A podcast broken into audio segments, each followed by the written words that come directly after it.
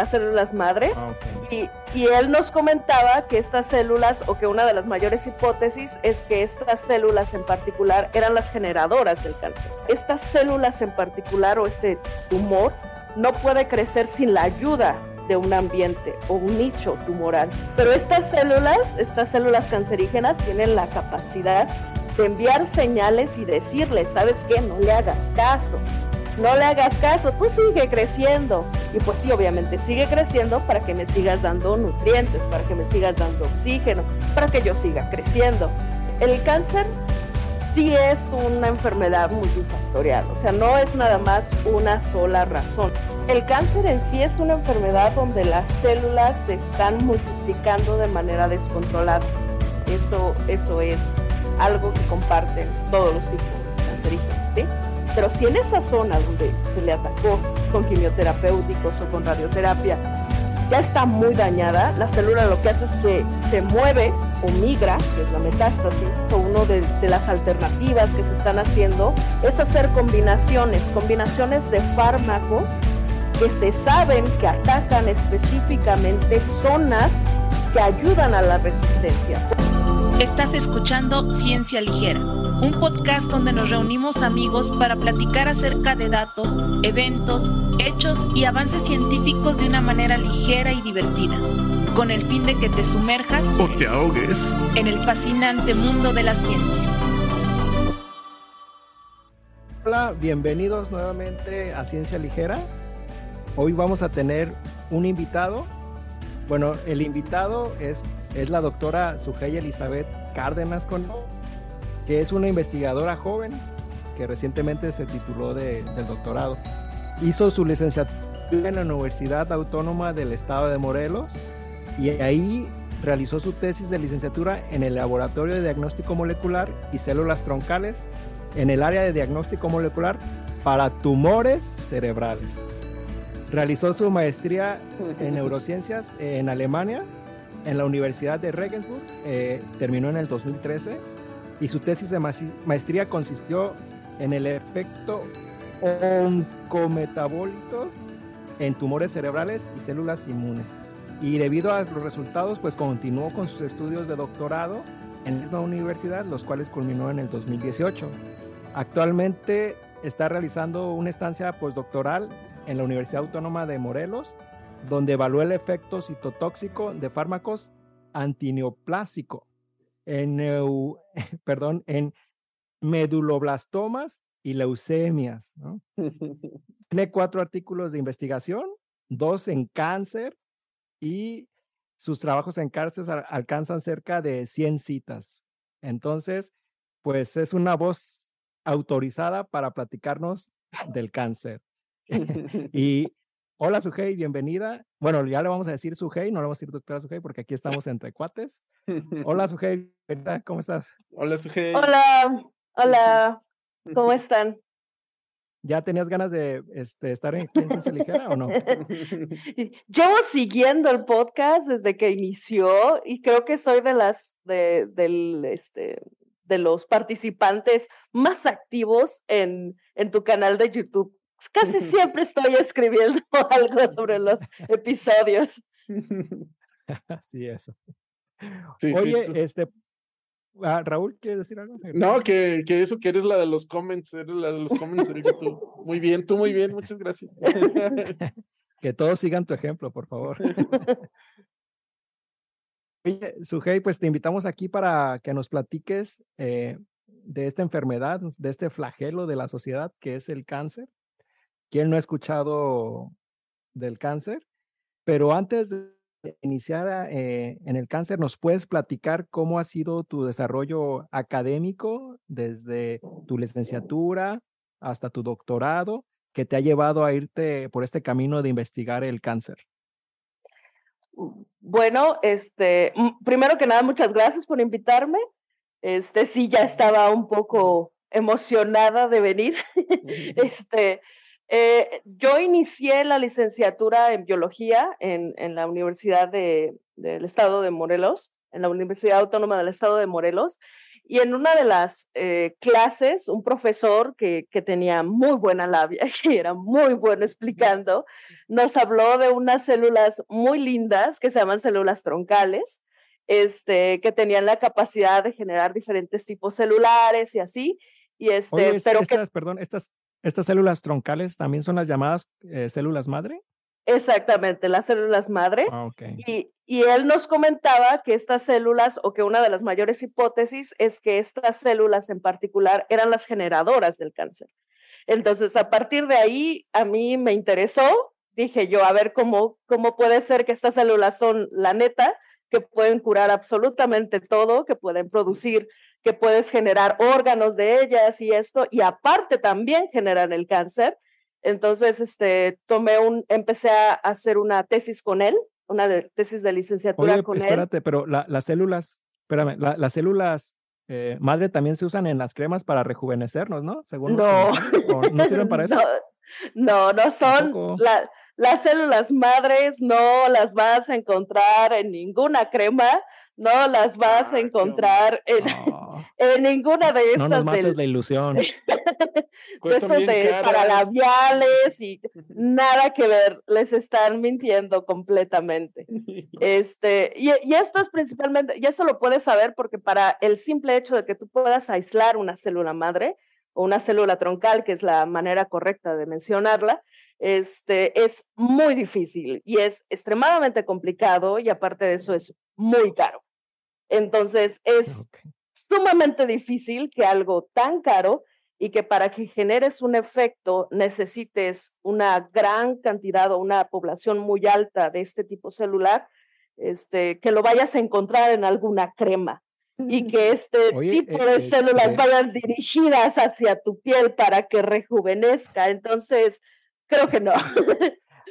Pero hace un tiempo salió un artículo, ¿no, Raúl? ¿Recuerdas de, de una chica eh, en, en, la Universidad de Japón que según pudo, eh, pudo hacer que las células se propagaran, las células madre, y ya después hubo todo ahí, por ahí todo un caso, ¿no? Ay, que el de, el de las células con ácido. Ajá. ¿Cuál fue ese? Ese no lo conozco. Todo un caso. No, pues es que esta doctora este, decía que mmm, dándole un tratamiento con acidito, así le exprimías casi que el limón a las células y se volvían células madre, ¿no? Cualquier célula. Y entonces eso fue así como, lo publicó en una revistota, no sé, no me acuerdo si en Science o en, o en Nature, no sé si en Ciencia o en Naturaleza. Este, y luego ya empezaron a salir las historias de que no era verdad, de que habían intentado reproducir sus resultados y como que no jalaba, y este, y entonces ya le dijeron, oye, pues por favor, ¿nos, nos puedes volver a, a mostrar tus datos? Y luego ya luego, luego dijo, bueno, es que, es que no lo hice yo, lo hizo mi estudiante. Este, la verdad, yo nomás este, agarré los resultados y los publiqué. Yo no sé bien qué, qué pasó Ajá. y ya se armó la, la investigación para ver si estaba mintiendo ok, pues resulta que efectivamente sí estaba mintiendo. Este, y tuvo que, re, que retractar su publicación y este, a ella la descansaron. De hecho, ya no es científica, pero fue, Qué bueno. Fue, fue, muy duro porque uno de los investigadores que la estaba como, como apoyando, este, se suicidó a raíz uh. de, de, de, la deshonra, ¿no? De toda la vergüenza de esto. Este, se colgó en el laboratorio en Japón. Entonces, Luego de Espero nunca llegar a ese punto. Ah, hay, hay, que hacer un, hay que hacer un llamado a nuestros estudiantes. Por favor, no, no mientan en no. sus datos para que no tengamos nosotros que suicidarnos después. ¿no? ¿Qué, qué, casualidad, qué casualidad. Cuando las cosas salen mal, es el estudiante. Cuando las cosas salen bien, lo hicimos nosotros, ¿no? Ajá, sí, claro.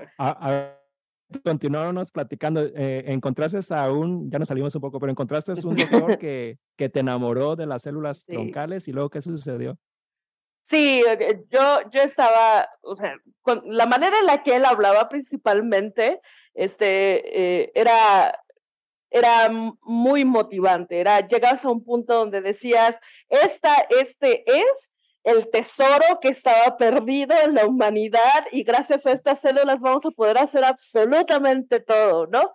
Que si no tienes, que si tienes un problema en, tal órgano, este, estas células pueden regenerar el órgano completamente, o que si tienes leucemias, puedes dirigir las células para que elimine la leucemia. O sea, era, era impresionante la manera en la que te lo mencionaba y cuando llegaba al punto de que, aparte de que generaba esto, de que, de que ayudaba al, al, este, ¿cómo se llama? Al reemplazar las células dañadas, a las células muertas, a las células que envejecían, después de esto también tenía la capacidad de que si llegaban a un punto donde se produce o se multiplicaban de una manera muy descontrolada, producía el cáncer.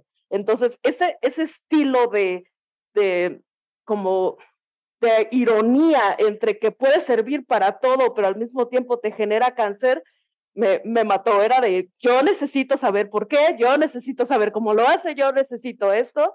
Empecé a estudiar con él, hice una tesis con él que se basó un poco más en, en el aspecto de diagnóstico molecular.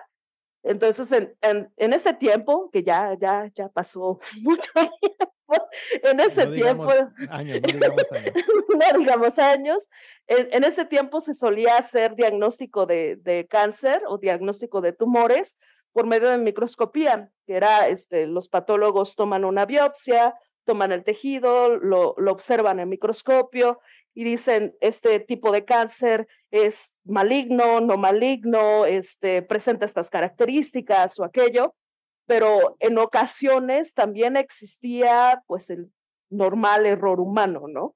Entonces, una de las ideas de, de mi jefe, que en paz descanse, este, de, de Jesús Santaolalla, fue tratar de averiguar específicamente marcadores que solo se presenten en tipos diferentes o en grados diferentes de tipos de tipos de tipos de tumores cerebrales. En mi caso, yo trabajé con astrocitomas. Entonces, como, como trabajaba con astrocitomas, tú puedes ver todo, todo el proceso desde astrocitomas de muy bajo grado o muy baja malignidad a unos de muy alta malignidad que ya se les conoce como glioblastomas. Y a para ver, poder... ¿Ese astro, astrocistoma o cómo se ¿Cómo se ¿Astrocitoma? ¿De qué tipo de cáncer nos puedes hablar como un poco más, este, más general para todo el público? Sí, los astrocitomas es, se derivan de las células astrocíticas, así se le llaman. Astrocíticas porque provienen de unas células que tienen una forma de, de estrellas, ¿sí? Este, estas se encuentran en células del encéfalo y cuando empiezan a reproducirse de una manera descontrolada, como lo mencionaba, empiezan a la formación de un pequeño bulto este, de tejido, si, si, por así decirlo, un tumor, este, al cual, como viene derivado de estas células llamadas astrocitos, se le llama astrocitoma. ¿Sí? Mm. Y, y, cuando presenta muy baja, este, eh, ¿cómo se llama? Migración o invasión a otras partes del cuerpo, este, son astrocitomas de bajo grado, que sería uno o dos, y ya cuando empiezan a, a propagarse o empiezan a, um, a, viajar, por así decirlo, en el torrente o irse a otras partes del cuerpo, ya llegarían a un grado mayor de malignidad al que se le llama glioblastoma. Y fíjate que es, es muy curioso que lo, que lo menciones porque, que menciones estas células porque estas células son hermanas de las neuronas, ¿no? Y, este, y durante el desarrollo del embrión, eh, estas células eh, digamos que estas células dan lugar a las neuronas. O sea, hay un punto donde, donde solo hay un tipo de células y luego ya se dividen y unas son los astrocitos y otras las neuronas, pero si tú te regresas mucho en el tiempo, en el desarrollo de una persona, no las puedes distinguir unas de otras, ¿no? Y luego, hoy, hoy en día hay la propuesta de que estas células pueden servir para regenerar el cerebro porque hay ciertas maneras de que eh, el astrocito se transforme en neurona, ¿no? Y mientras que las neuronas no se regeneran, los astrocitos sí tienen la capacidad de, de dividirse. Entonces, este, ahí hay, ahí hay muchas cosas que, que están en juego, pero que también, pues también dan lugar a los cánceres. pero De, de, hecho, este tipo particular de células que mencionas y este tipo este, de, de fenómeno que mencionas se le llama plasticidad celular. Esta plasticidad de la célula, de tener ya un, una especie de características más diferenciadas, a regresar a un estadio en el cual todavía pueden cambiar hacia otro linaje celular. Entonces, este es algo muy, muy típico de progenitores celulares o de células troncales, que tienen la capacidad de dividirse tanto de, manera simétrica, que sería, generan unas células idénticas a ellas con todas sus características, y otras células que van hacia un linaje en particular, o que van hacia, por ejemplo, producir astrocitos producir este, células gliales, este, células oligodendrocitos, neuronas, pero también se ha visto que hay posibilidades que algún tipo celular que ya estaba un poco más allá en la diferenciación o que quiere decir que, que ya estaban específicas para hacer una función, regresen de esa función hasta un punto donde puedan estar inmaduras y esta inmadurez les permita que las orillen hacia otro lado. Entonces, hay incluso algunos experimentos, hay, hay, varios investigadores que trabajan con, con, la opción de tener células como, por ejemplo, fibroblastos eh, y regresarlos a un progenitor o a un estadio de progenitor y después hacerlos que vayan hacia neuronas. Entonces, no, no solo astrocitos per se lo pueden hacer, pero también células este, como fibroblastos. No, y, eso. sí, sí, sí. Adelante. No, y ahora, y ahora este, hay, un, hay una nueva tendencia que es este, directamente, ¿no? Sin regresarte. Este, son las, las células inducidas, que yo siempre he pensado que deberíamos llamarles células trans, porque son células que... Son transdiferenciación. Sí. Así es. Pues de hecho, parte, en la plasticidad, se hay diferentes tipos de plasticidad, obviamente, pero esta que mencionas se le llama transdiferenciación, que es una de que no necesita ni siquiera hacer como el cambio de regreso, pero desde aquí me puedo ir para este lado, ¿no? Y cuando llegas de una que está ya más específica a regresar a un estadio un poco más inmaduro, se le llama desdiferenciación.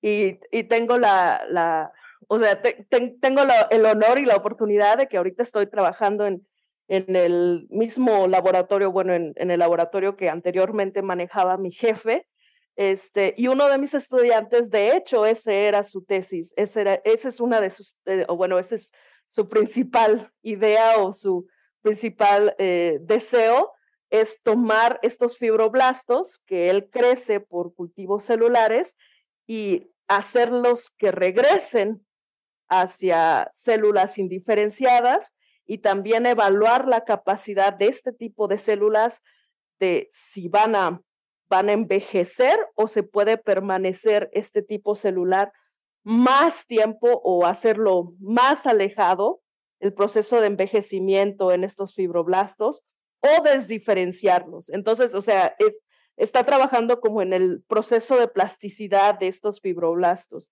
y se me hace un, área muy, muy interesante. Pues sí, nada más invitarlo a, que no este, cucharé los datos para que no te tengas que suicidar después, como en el caso pasado.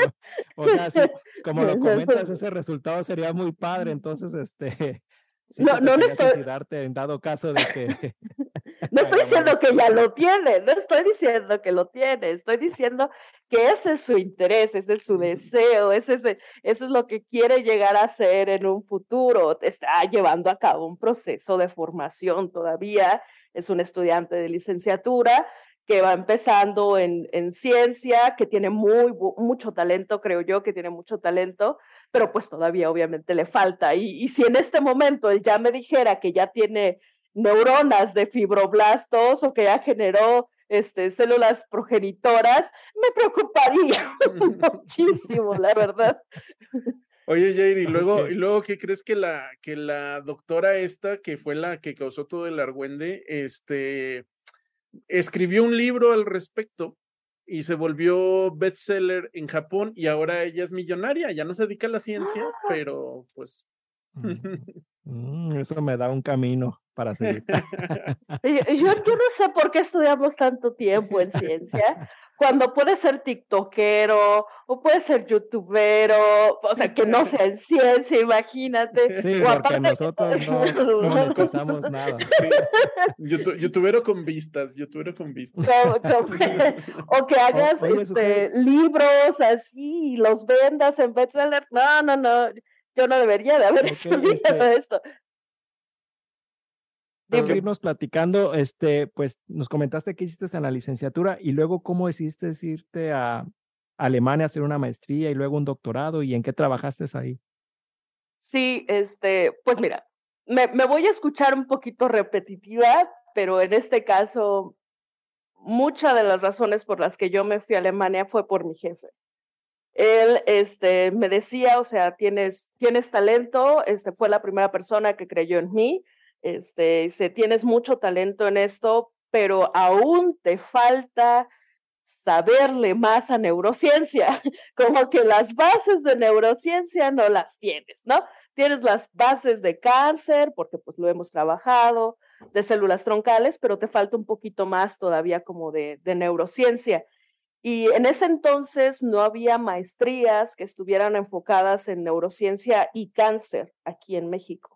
Entonces, pues empecé a buscar en, el extranjero y, me di cuenta de que con ACID este, otorgaba una beca este, en, combinación o en convenio con, con Alemania, que se llama CONACID DAD, y, este, y llevé a cabo el proceso de selección por, por esta beca, lo obtuve, eh, gracias tía CONACID, este, la obtuve y, este, y, y, me fui a Alemania este, en el año 2011 y empecé mi, mi, este, mi maestría en, neurociencias. Y, de hecho, la maestría era, no estaba completamente enfocada en cáncer, estaba enfocada como en distintos aspectos, tanto cognitivo, conductual en neurociencias, como neurociencia sistemática, como neurociencias moleculares, como neurociencias de enfermedades y esto. Entonces, como que me ayudó a ver un poco más el panorama no solo centrarme en solo cáncer y solo células troncales.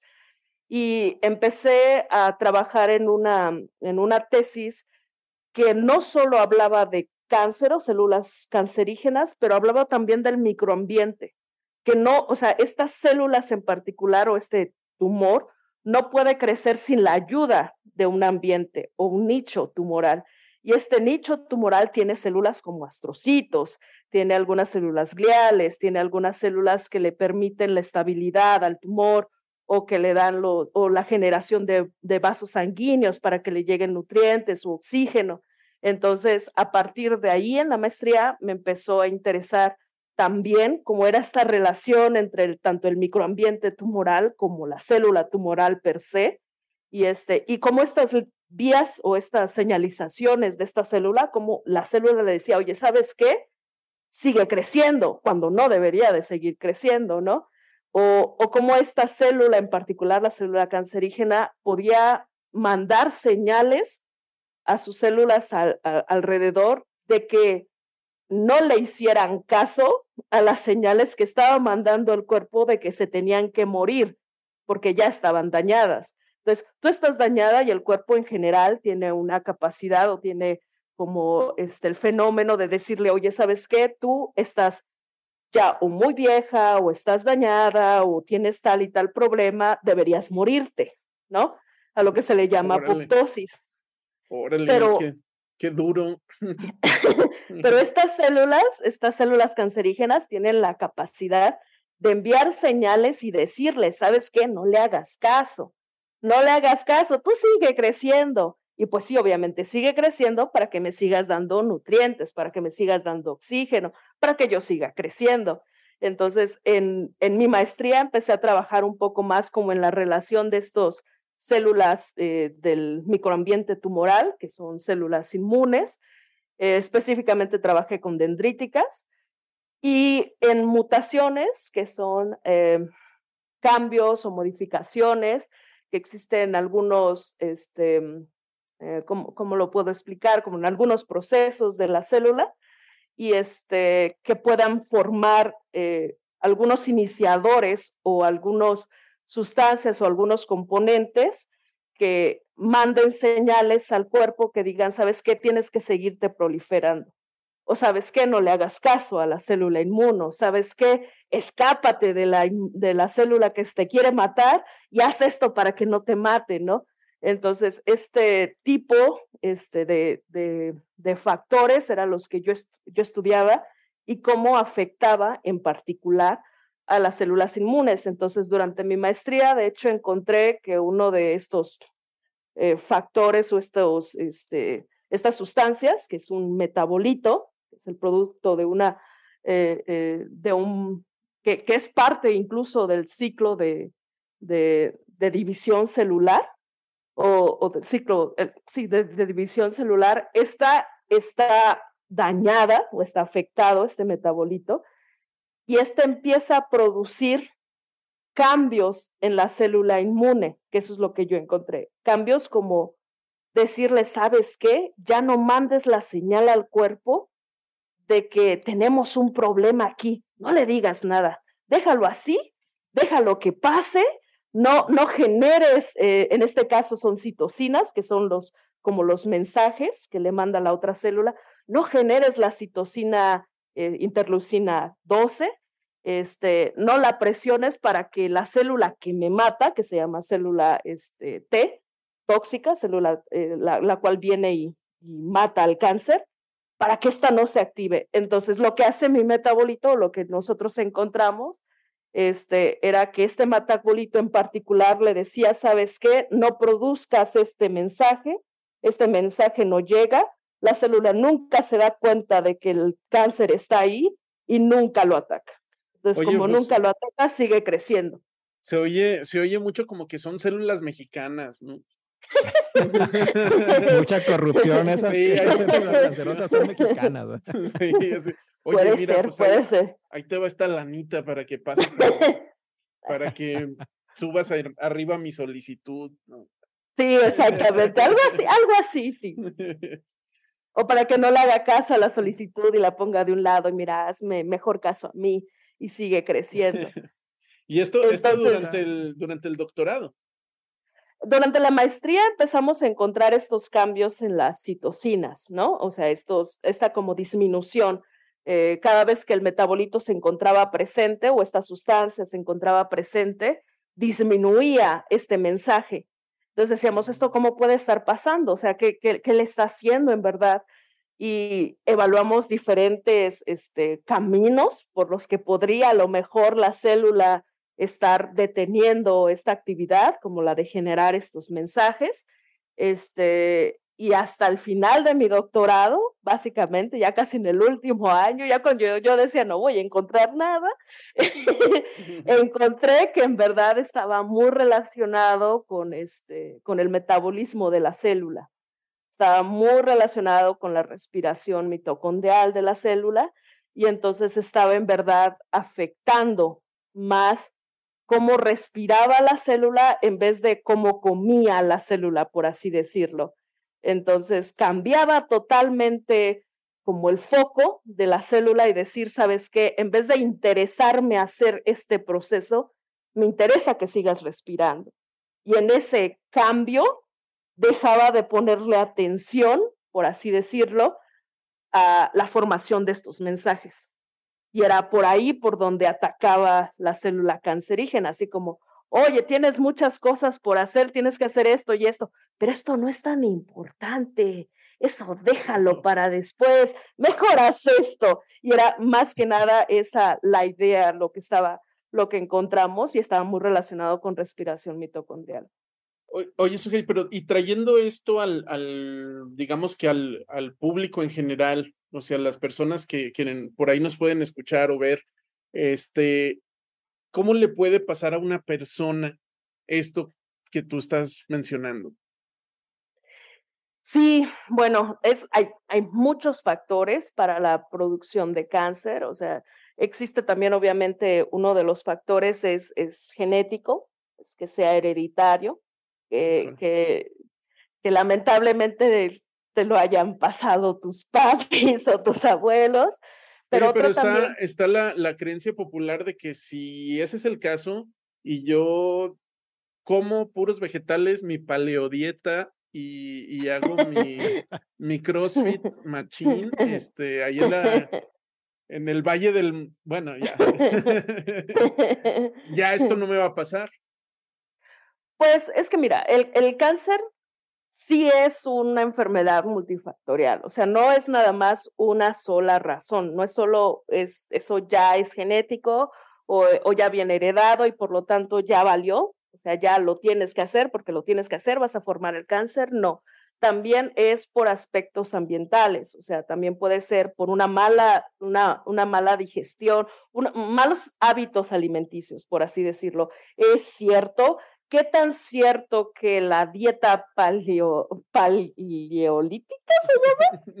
Este, sea mejor o no, no lo sé, pero tiene una relación como lo mencionaba, con el metabolismo celular y también con el metabolismo de las personas. Entonces, también un cambio, por ejemplo, en, en, este, en producción de glucosa, un, un cambio en si comes mucha grasa o no comes tanta grasa, o si hay este, en tu dieta más verduras o una dieta más mediterránea, como se dice, este, se, se supone que ayuda a que el factor o o la posibilidad de que se produzca un cáncer sea menor. De eso a que completamente estés liberado de que te dé cáncer no es cierto, ¿no? O sea, tanto puede ser que sí mantienes una dieta muy balanceada y sí también tienes este un muy buen ejercicio o también eres muy activo o, también este llevas en cuenta no subir de, tu glucosa o tus triglicéridos o esto, pero aún así tienes el gen o tienes esta herencia, este, y se empieza a formar el tumor. O tienes, por ejemplo, la mala fortuna de estar en un lugar donde hay radiación, cerca de radiación, por ejemplo, las personas que viven cerca de, de, Chernobyl, eh, de plantas nucleares, o, este, o estás en una zona donde hay, mayor, o, o, por ejemplo, te infectaste de un virus este, y este virus también produce el cáncer. Entonces, es, eh, no es solo un factor, puedes tener una dieta impresionantemente buena, pero ¿cómo evitas infectarte de este virus en particular? Entonces, es, es un proceso más, como lo, como lo menciono, como es muy diverso, las razones son muy diversas y es un conjunto de razones por las que se produce el cáncer. ¿Cómo lo puedes evitar? Claro, sí, tener una mejor dieta, sí, claro, tener actividad física, este, eh, eh, podría ser también, no, obviamente, no vivir en lugares donde hay radioactividad y cosas así, podría ayudarte, pero lamentablemente, si lo mencionamos desde el punto de vista muy general, hay muchas cosas en, en, en nuestra vida diaria que podrían generar cáncer.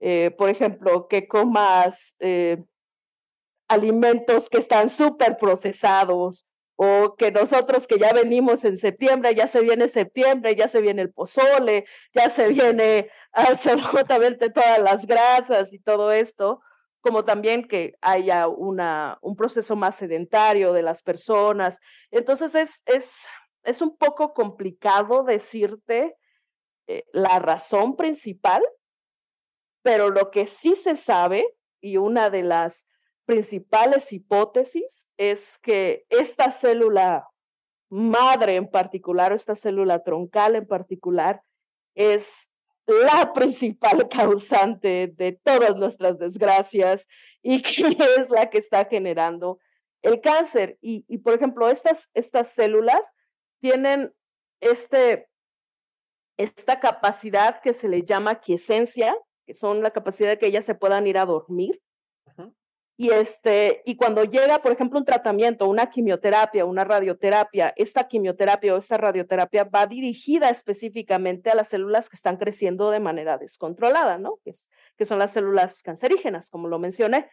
Pero esta célula troncal en particular, este, esta, tiene la capacidad de dormirse y entonces llega el tratamiento, elimina las demás células que, son, que eran su ambiente, y esta se despierta cuando se da cuenta de que ya no están alrededor y ya no la están alimentando, se levanta, se empieza a dividir otra vez y vuelve a generar el ambiente. Pero si en esa zona donde se le atacó con quimioterapéuticos o con radioterapia ya está muy dañada, la célula lo que hace es que se mueve o migra, que es la metástasis, en otra zona del cuerpo y empieza a generar otra vez el cáncer, pero en otra zona de tu cuerpo. Entonces, de ahí la reincidencia de cáncer. Órale, pues esto está muy interesante, pero a mí me confunde un poco porque. Perdón. Porque entonces, este, yo lo pienso desde el punto de vista de, de, de, de la gente, ¿no? Que siempre dice la gente, ¿por qué los científicos no han acabado con el cáncer? O sea, de lo que tú me estás platicando, a mí me, a mí me deja la idea de que solamente hay que matar una célula y ya, ¿no? Pero, pero por otro lado, por ahí había escuchado que no hay solo un tipo de cáncer. O sea, no es el cáncer. Exacto. Eso, eso te quería preguntar, este, si nos puedes decir qué es el cáncer. Eh, hay diferentes tipos de cáncer, pero ¿qué tienen en común o a qué se le llama este cáncer? O, y si es válido, por ejemplo, tal vez no llamar cáncer, cáncer, sino llamar, esta es una enfermedad tipo cáncer que, se, que es de pulmón o que es de hígado o, o no, no sé si nos puedes platicar del cáncer y, y qué, qué comparten todos los tipos de cáncer para podernos llamar cáncer. Ok, entonces, el cáncer en sí es una enfermedad donde las células se están multiplicando de manera descontrolada. Eso, eso es algo que comparten todos los tipos cancerígenos, ¿sí? Entonces, eh, estas, estas células, de manera, de manera normal, las células de manera normal se dividen, eh, porque pues obviamente van a necesitar, por ejemplo, si, un, si tu piel este, empieza a envejecer o, o si te dañas, pues vas a necesitar que, que se haga una protección para este daño que tienes en la piel. Entonces, cuando las células se encuentran dañadas o muertas o, o ya envejecieron, las células empiezan a dividirse para para reemplazar estas células dañadas, ¿sí? Eh, las células cancerígenas o, las, o el cáncer per se es que esta, este proceso normal de reemplazar las células no ocurre, más bien se mantienen multiplicando de manera descontrolada. Y las señales que anteriormente mencioné, las señales que envían no solo las células, la, esta célula de célula troncal, pero también las células de alrededor, estas señales, estos mensajes que envían, o no les hacen caso, o pueden simple, simplemente activar otra célula que le diga, tápame esto, y no hay que hacerle caso, ¿no? Y se protegen. Entonces, ¿qué, qué comparten todas? Una multiplicación descontrolada, eso es lo que comparten pero existe tipos de eh, tipos benignos, por así decirlos, y malignos. Los malignos son las que estas células van a migrar hacia otra zona. Y las de benignos solo se encuentran localizados en una zona. Entonces, por ejemplo, hay, veces que dicen, tienes este, un tumor, pero el tumor es benigno. Entonces, si llega el, el doctor, puede eliminar este tumor y estas células en particular, como no son cancerígenas, no van a propagarse o no se van a multiplicar y se van a ir a otra zona. Pero las que sí son cancerígenas o las que sí son malignas, por más que lo quites, se van a ir simplemente a otro, a otro lugar. Entonces, no, no sé si eso explica un poquito mejor qué sería el cáncer. Ok, pero, pero entonces, pero entonces, ¿por qué no podemos hablar de la cura del cáncer? Exacto. Si todos comparten algo, ¿no? Sí. Todos comparten algo, pero es que son aspectos muy, eh, son señales muy, aparte de que son señales muy complicadas, eh, cambia también dependiendo de, del, como, lo menciono, incluso se ha visto que cambia dependiendo de las razas, cambia de, de, este, de, de la alimentación, cambia de, de, los aspectos genéticos de la persona, cambia, eh, es, es muy difícil que tú vayas a curar el cáncer en todas las personas, porque en cada una de los, de, los cuerpos o cada una de las personas hay factores distintos, hay aspectos o, o, hay este, combinaciones de genes distintos que hay en otras personas.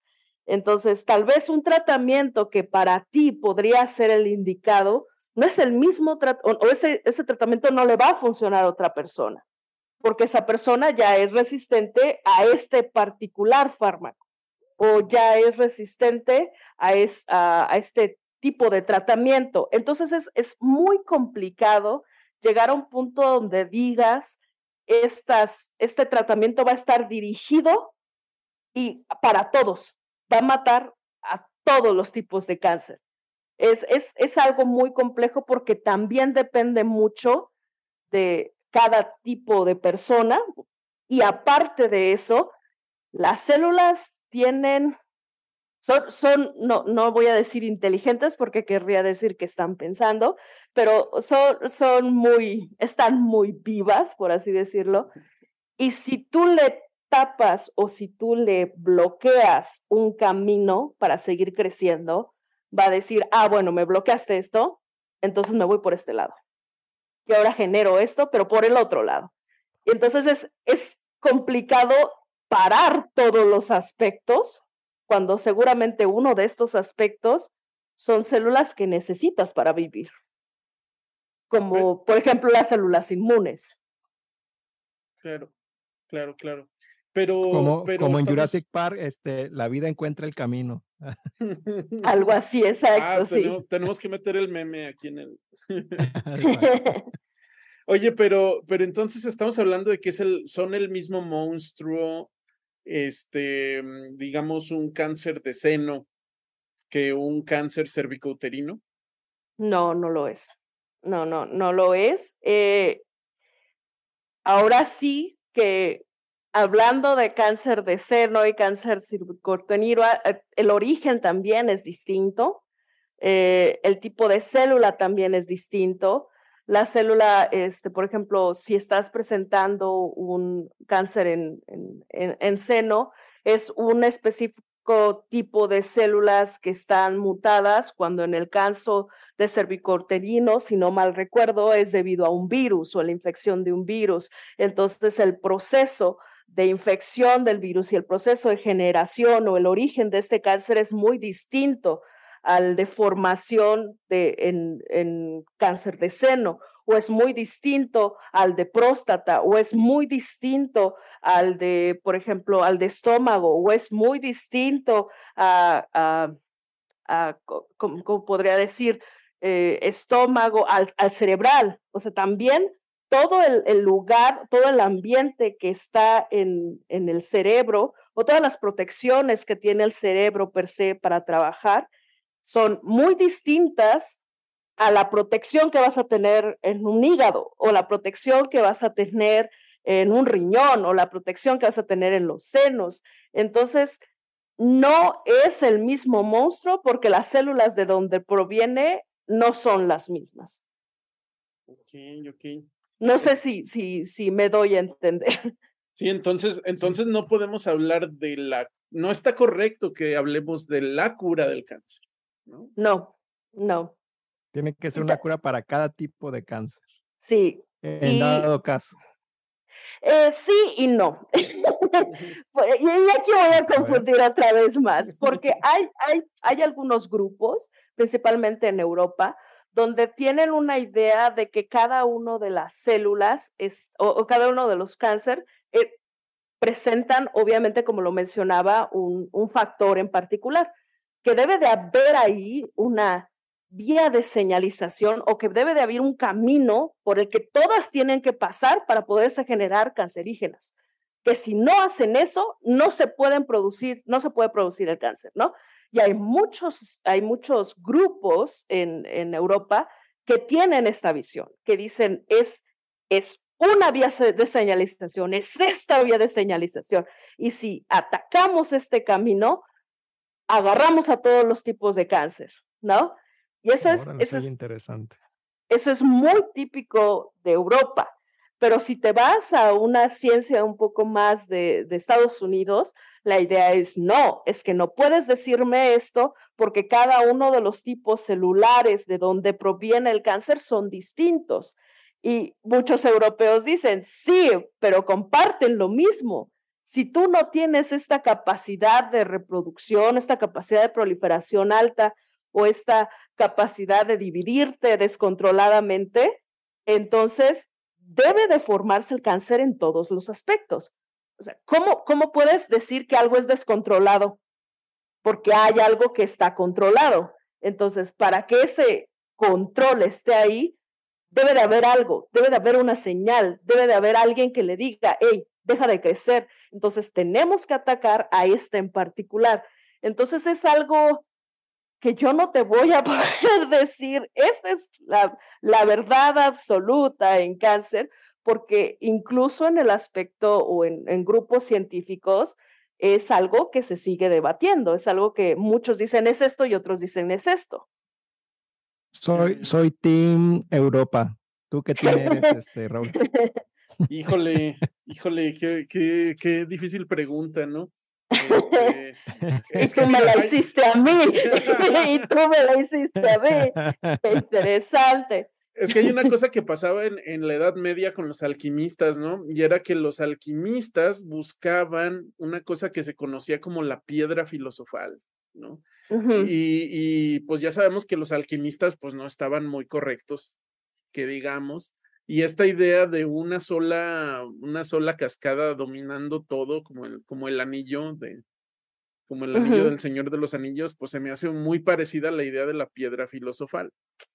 Sí. No lo sé, no lo sé, Rick. Parece falso. Parece falso. bueno, soy, soy, del, eh, soy del equipo alquimista, ¿no? Equipo alquimista. Claro, ahí sí la encuentras, ya, ahí sí curaste el cáncer, ¿no?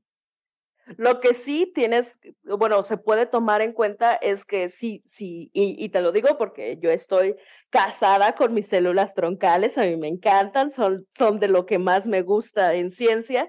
Este, si tienes la capacidad de saber cómo esta célula en particular se duerme, cómo, cómo cuál es la señal que le dice, tienes que hacer esto para dormirte, puedes atacar las dos cosas a la vez. Puedes atacar a la célula que está dormida y decirle, sabes que no te duermas, despierta, sigue creciendo o sigue proliferándote y al mismo tiempo combinarla con tratamientos que van hacia células que se están reproduciendo.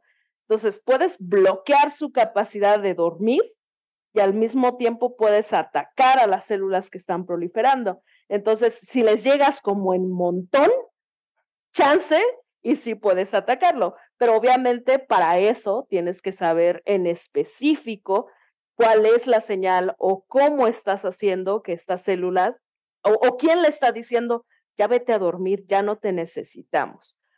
Eso, eso terminaría, este, bueno, con la metástasis, ¿no? Que es uno de los grandes problemas de, de, del cáncer. Oye, y, y en ese aspecto sobre lo que nos platicabas, ¿qué se sabe? ¿Qué nuevas terapias hay eh, en ese sentido que, se, que puedan mejorar este, las terapias ya actuales para poder combatir este, esta enfermedad? Pues por, por ejemplo, en, en, el caso de, de, lo que yo he estudiado, uno de, de, las, de las terapias o de lo que se cree es eh, que, como lo mencioné anteriormente, existen algunas resistencias a fármacos. Y cuando tienes, por ejemplo, eh, tratamientos quimioterapéuticos y estos tratamientos quimioterapéuticos eh, atacan o, o, son mejores en un tipo de, de, personas, pero no son tan buenos en otro tipo de personas, hay, algún tipo de personas que ya tienen esta resistencia, como que ya no les ayuda en nada esta droga, ¿sí? Eh, y, este tipo de dosis que se le pone de, medicamento es igual para todos o, o, basado en los tipos de tumores que tienes, ¿no? Basado en los tipos de cáncer que tengas. Eh, entonces, una de las, de, las terapias o una de, las alternativas que se están haciendo es hacer combinaciones, combinaciones de fármacos que se saben que atacan específicamente zonas que ayudan a la resistencia. Por ejemplo, ahorita en el, en el trabajo que estoy, en el postdoctorado, eh, está la idea de que existen unas bombas en el cerebro, yo trabajo con tumores cerebrales principalmente, que hay unas bombas que hacen que cuando llega el fármaco a la zona donde está el tumor, la sacan. El, el fármaco llega y esta le dice, no, no, no, no, tú no deberías de estar aquí, la agarra y la saca. ¿sí? Entonces, esto hace que el efecto del, fármaco, pues, sea nulo, ¿no? Se pierda, exacto. Oye, que ahorita estoy pensando en las personas que nos están escuchando y que dicen, ¿cómo que hay bombas en el cerebro? ¿Yucatecas? Entiendo, sí. No, pero, pero estas bombas, estas bombas, vamos, sí, son bombas, literalmente son bombas, este, pero como las bombas de agua, ¿no? O sea, sacan, sacan Exacto como si sacaran agua, pero en este caso sacan fármacos, pero están en donde están en las células cancerosas. Eh, están en algunas células cancerígenas, sí, y se encuentran también en algunas células del microambiente.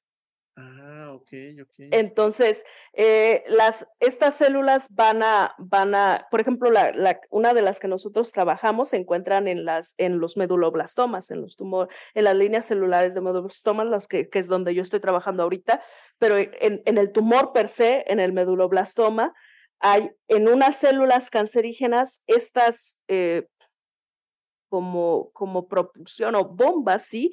Que eliminan el fármaco y están en, como en la periferia de las células, ¿sí? Entonces el fármaco llega y en cuanto llega le dicen, nene, nene, hacia afuera, váyase, váyase, váyase, y lo saca, ¿sí? Pero si tú tienes un fármaco en particular que ataque esa actividad de, este, de, de esta capacidad de eliminarse, entonces, digamos, que matas al cadenero, ¿no? Una cosa que yo ya he querido hacer bastantes veces. Exactamente. Si, si, si golpeas al cadenero y ya permite que, o sea, ya puedes y ya no se tienen que salir o ya no tiene que haber alguien que diga tú entras o tú sales y al mismo tiempo combinas con otro fármaco que ataca a las células que están proliferando, a las células cancerígenas, hay mayores probabilidades de que reduzcas el tumor, ¿no? Entonces, esta, este, esto es algo, esto es una nueva alternativa, este es un, es, es tratar de mejorar los tratamientos quimioterapéuticos con distintas combinaciones de fármacos, algunos fármacos especializados o sustancias especializadas hacia la capacidad de, esta, eh, de este fenómeno de, de sacar o de generar la resistencia. Oye, Sujei, este, ¿y tú cómo ves a la humanidad en el, en el futuro en el tema de cáncer? ¿Crees que en un futuro se pueda, por las investigaciones que hay, que se esté resolviendo este de poder este, curar los tipos de cáncer o va más hacia mejorar los tratamientos para tratar de mitigar la, la enfermedad? Pues es que creo que entre los grupos de, investigación hay, hay, varias fuentes o hay, hay, varias como, hay varias personas interesadas en una área y otros están interesados en otra área. Hay, por ejemplo, personas que estamos interesados en mejorar tratamientos, ¿sí? Los que ya tenemos, simplemente hacerlos más efectivos, porque, por ejemplo, quimioterapéuticos que tenemos ahora tienen una una mejoría de 15%, entonces hay un 85% de que la persona no va, va a mejorar, ¿sí? O, o, no va a sobrevivir cinco años posteriores al tratamiento. Entonces, pues muchas personas dicen, si ya tenemos algo que está funcionando, podríamos mejorarlo, ¿no? Pero hay también otras personas que dicen, pero es que si ya tenemos un solo 15%, es que no está funcionando, entonces hay que hacerlo completamente distinto y vamos a hacer otro tipo de tratamientos. Y otro tipo de tratamientos está, por ejemplo, con células troncales, en donde están tratando de identificar esta célula en particular otras que están atacando diferentes este, aspectos del cáncer, no solo la capacidad de crecer o de proliferarse y multiplicarse, pero también esta capacidad que tienen de producir al ambiente. Entonces, ¿cómo puedes mantener un tumor que siga creciendo si no le das oxígeno o si no le das nutrientes? Entonces, hay personas que particularmente atacan y quieren afectar a las células endoteliales o a las células que producen los vasos sanguíneos, ¿sí? Entonces, si ya no hay vasos sanguíneos que están alrededor del tumor, pues el, el tumor se va a morir, ¿no? Este, pero hay otras personas que dicen, es cierto, sí se va a morir, pero hay también tumores que soportan no tener oxígeno. ¿En serio? Pues entonces, el tumor viernes 13, ¿no? De Freddy.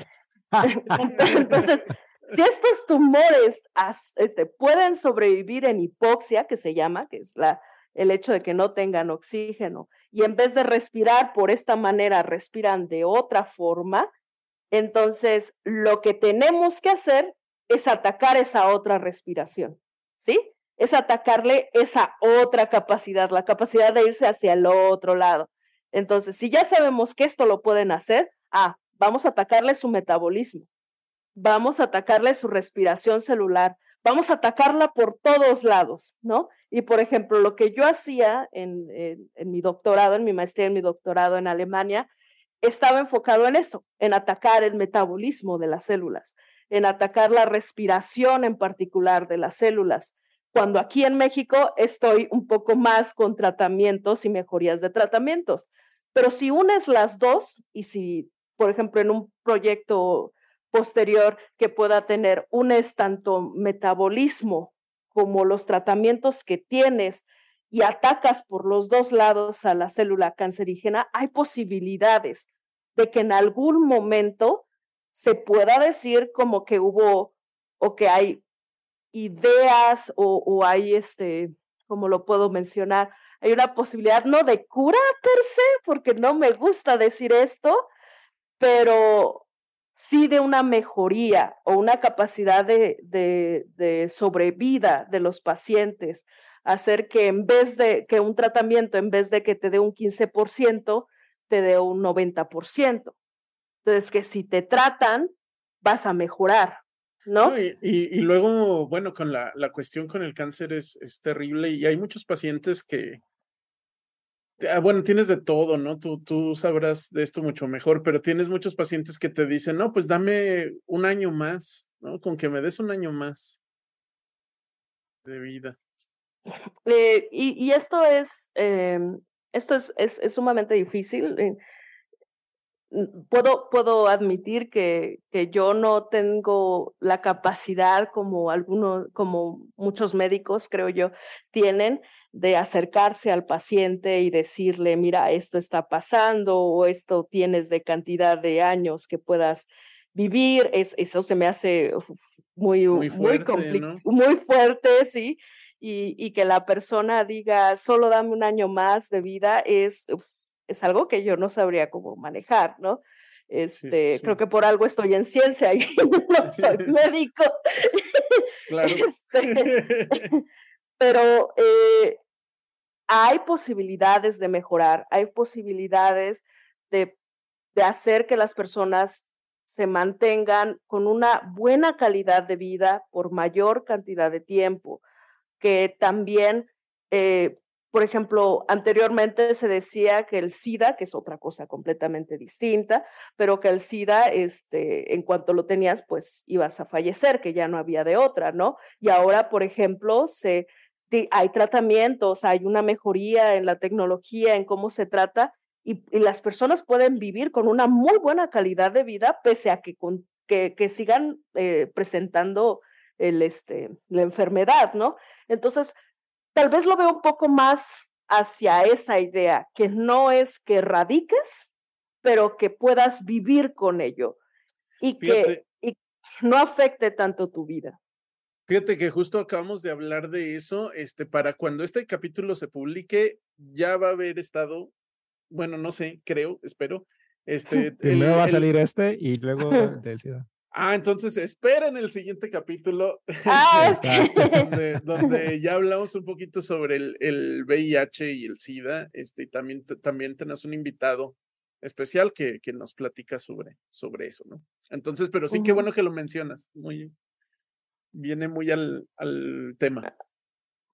Y fíjate, no sé, Raúl, ¿qué opinas? A mí me gustaría este, hacer como una serie este, de episodios como dedicados al cáncer. Es que ahorita con lo que nos platicó Sujei, se ve que es tan vasto el tema de cáncer y hay diferentes tipos de cáncer que, este, y como nos lo platica Sujei así como muy efusiva y muy, muy emocionada, se me antoja como hacer una serie de, serie de cáncer donde tomemos diferentes este, tópicos, diferentes tipos de cánceres estaría padre hacer una serie de cáncer. No sé, Sujei, si te interesaría a ti participar en otros episodios, obviamente también con otros este, invitados, pero sí estaría padre una, serie así. ¿Cómo ves, Raúl?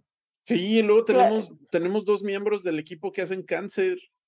Ah, bueno, y, no pudieron asistir esta vez. Sí, que por, por motivos de fuerza mayor no pudieron estar, pero, pero investigan con cáncer, entonces, pues. Eh, hubiera, hubiera estado muy interesante estar aquí. Probablemente me dirían que todo lo que estoy diciendo no es correcto o me estarían corrigiendo, porque tengo que admitirlo, yo estoy un poco más especializada hacia el área de tumores cerebrales y hacia el área de, cerebro que esa es, es como más mi, mi expertise. Eh, y obviamente si dije algo respecto a, a próstata o a hígado, eso que no fuera correcto, una disculpa.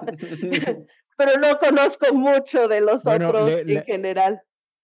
Le, pueden decir a, a, a su ahí en comentarios, ¿no? Pues poner un comentario se equivocó, ahí díganme en los comentarios. A mí misma, me voy a escribir a mí misma, te equivocaste en esto y en esto, ¿no? Sí.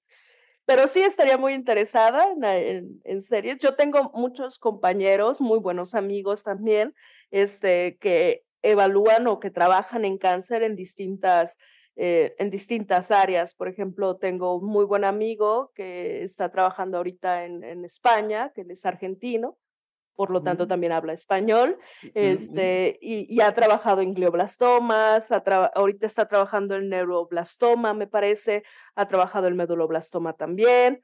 Ah, tengo otro, otro compañero que también se formó con, con mi mentor, este, que está ahorita en Chile y que ya va a tener su propio laboratorio, esperemos. Y él está también enfocado en este, eh, en, en, este tipo de, de, tumores, pero está más enfocado en, en, por ejemplo, vitaminas, en cómo las vitaminas afectan también en, en cáncer. Entonces, si, si, les interesa, claro, obviamente también puedo hablar con ellos para que se presenten.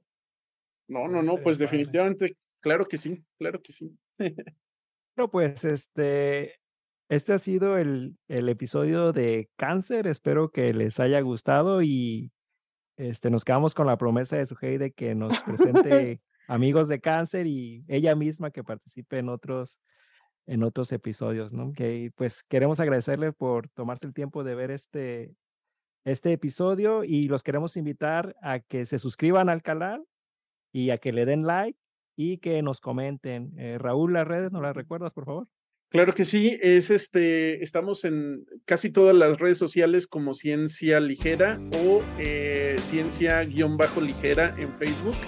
Este, y, bueno, pues eh, por favor suscríbanse, coméntenos, ahí estamos en Instagram, en TikTok, en Spotify. Ya hay una versión en video para Spotify también. Esa es diferente, ¿no, Jay?